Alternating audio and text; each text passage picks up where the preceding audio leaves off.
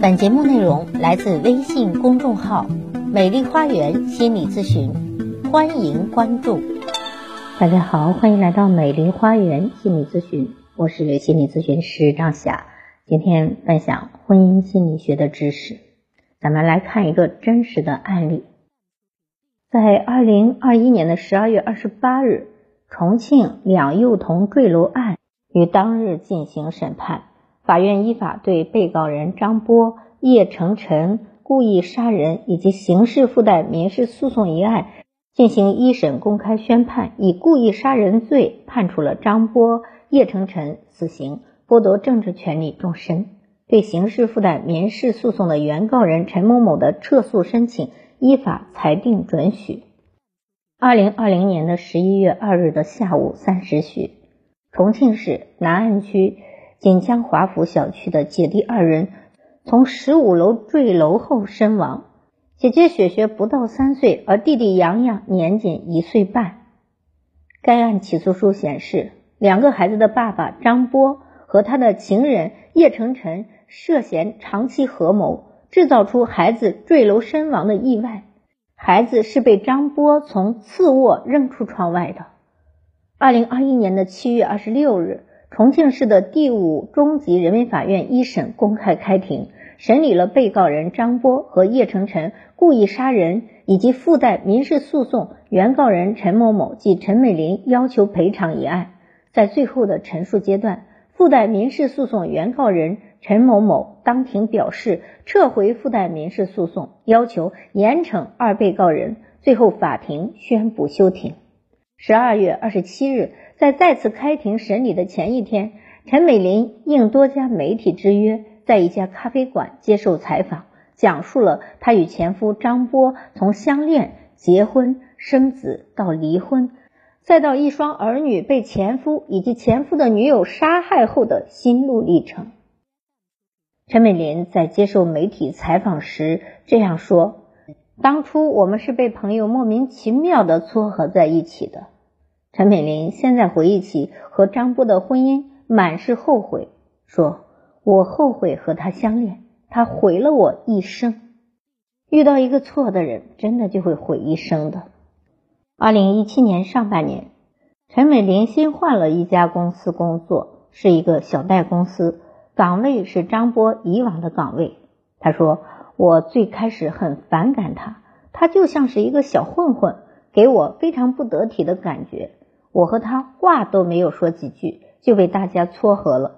后来，张波的猛烈追求和温柔体贴，深深的打动了陈美玲。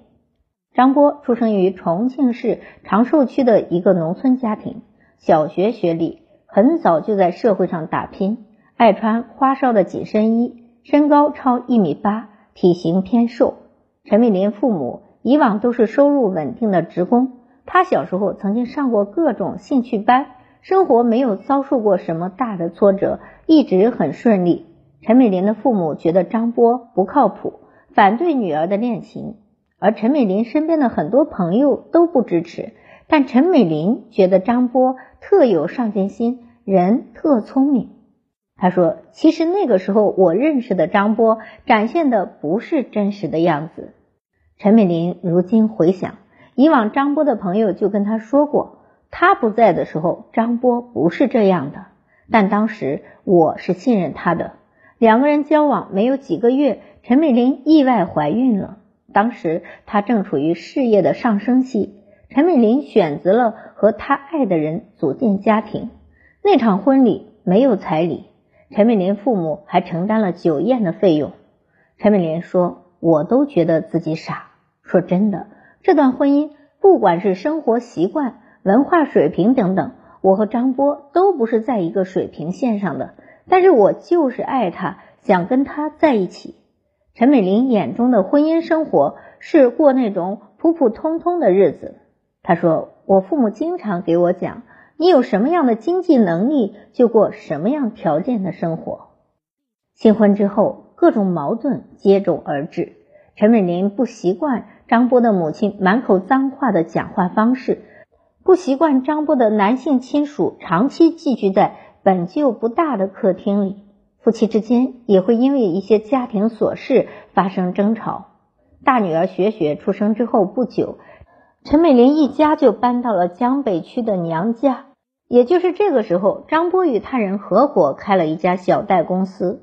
在陈美玲看来，从那个时候开始，张波整个人就变了。陈美玲怀孕生子，一直希望张波能够早些回家陪伴她，但张波认为陈美玲不体谅他，他在外面需要左右逢源打拼事业，每天都忙到很晚，都是为了家庭，两个人因此经常发生争吵。张波在工作上是有目的性的，他做任何事情都是有目的性的。在陈美玲的认知中，张波以往的工作就是赚银行和客户中间的服务费，但是并不规范。他曾经劝张波找一份正经的工作，但是张波觉得自己文化水平低，不能做啥。而他自己开担保公司时，月收入都在两万元以上。他甚至觉得张波和他结婚也是有目的性的。他说：“我觉得这就是一场骗局。”因为张波很聪明，心思缜密。我和他离婚之后，反思这段感情，我才知道的。陈美玲认为，张波开公司之后，认识了一些做工程发家致富的人。这些人往往年龄比较大了，他的野心开始膨胀，想过有钱人的生活，突然面子观念变得很重。大女儿雪雪出生之后不久，陈美玲发现自己又意外怀孕了。她选择将孩子生下来。张波平日里疏于照顾孩子，还在儿子生病住院后提出了离婚。二零二零年的二月，因为张波出轨，两个人正式离婚。离婚时和张波协商，两个孩子均归陈美玲抚养。洋洋先交由张波和张波的妈妈照看至六岁，此后洋洋转由陈美玲抚养。陈美玲记得。在她和张波办理离婚时，张波曾经谈到叶成晨是一个比较极端的人，他担心叶成晨在外面找人伤害他妈妈和家人。如果把叶成晨逼急了，他什么事都能做得出来。而在法庭上，叶成晨则称张波逼着他和他交往，如果不交往，张波就会找人杀他的全家。张波还曾跟陈美玲讲起，张波和叶成晨有时会打架。有时还打出血。在陈美玲的眼中，张波和叶成晨交往也是带有目的性的。两个小孩跟叶成晨相比，叶成晨在他的内心更加的重要。张波的收入不低，但是离婚协议中对应付孩子的抚养费不给付，也不怎么给张波自己的母亲花钱，但是他会给满身已经是奢侈品的叶成晨花钱。过五二零时。会借钱给叶成晨准备一个装满现金的礼盒，这是因为叶成晨家境富裕。比如说张波有什么项目，可以通过叶成晨帮他找人对接。对于张波来说，叶成晨是有利用价值的。陈美玲前期通过警方和法院庭审了解到，叶成晨曾经对张波谈起说给洋洋算过命，洋洋活不了多久就会死。之后呢，叶成晨多次向张波提出要弄死孩子的事情，并告诉了张波，叶母不同意他和有孩子的人交往，两个人要在一起的话，张波就不能有孩子。张波也曾经在网页上搜索过小孩高坠的相关新闻。案件起诉书内容显示，自二零二零年的二月起，张波与叶成晨就多次通过面谈、微信聊天等方式。共谋杀害两个小孩的办法，两个人商定以给雪雪买衣服为由，将雪雪接至家中，伺机作案。二零二零年的十一月二日上午十点，张波趁张波妈妈外出之际，将在次卧玩耍的雪雪和杨洋的双腿抱住，一起从次卧飘窗的窗户扔到楼下，后致雪雪和杨洋双双死亡。十一月十日。张波和叶成晨均被当地公安抓获，后被移送至重庆市的检察院第五分院起诉。二零二一年的七月二十六日，重庆市的第五中级人民法院一审公开开庭，审理了被告人张波、叶成晨故意杀人以及附带民事诉讼原告人陈美玲要求赔偿一案。陈美林当庭表示撤回附带民事诉讼，要求严惩二被告人。陈美林至今仍然记得，在七月的法庭上，张波几乎处于放弃辩护的状态。面对检方的指控和法院的问询，他很少说话，只有谈到案发前叶成晨割腕的细节。张晨和叶成晨各执一词。张波表示，叶成晨以割腕相逼，让自己动手。而叶成晨则表示自己是被张波逼迫才在一起谈恋爱。他认为张波不会下手，割腕只是想张波知难而退，主动分手。叶成晨和他的辩护人的辩护意见为：故意杀人系张波所为，叶成晨系从犯。叶成晨在法庭上受审时哭泣。陈美林认为，这不是发自对两个孩子去世的忏悔，而是他们担心自己被判死刑，害怕而哭。而陈美林的内心，在一审宣判前，他觉得张波对自己的两个孩子下手极其恶毒，被判处死刑的可能性极大。他希望叶成晨也应该被判处死刑，立即执行。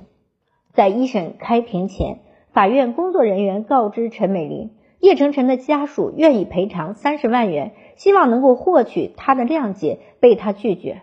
后来，法院工作人员又告知他，叶成晨的家属愿意在三十万元的基础上再增加赔偿。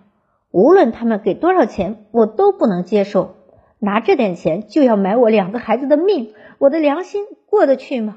陈美林表示，除非张波和叶成晨都被判处死刑，否则他觉得每一天都煎熬。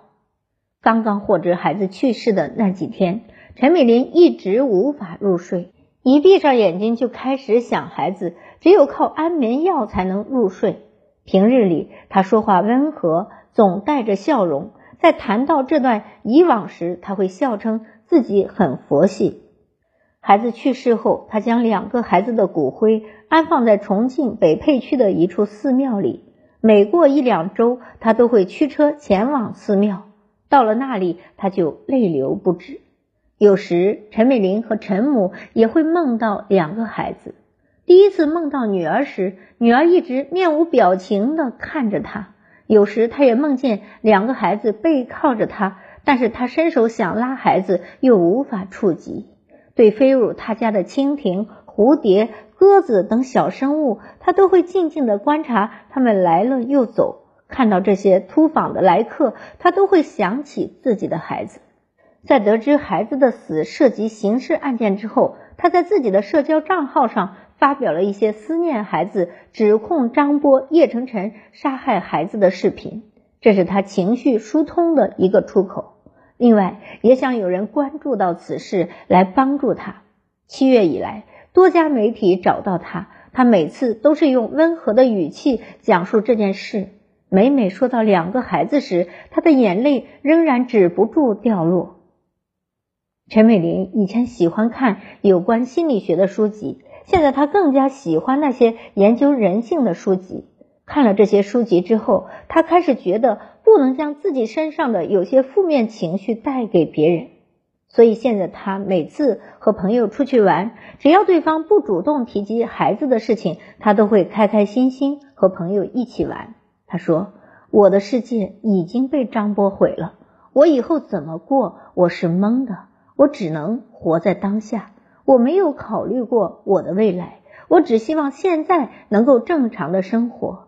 经历这件事，他对异性甚至不敢再信任，更多的是关注案件本身。”好，我是心理咨询师张霞。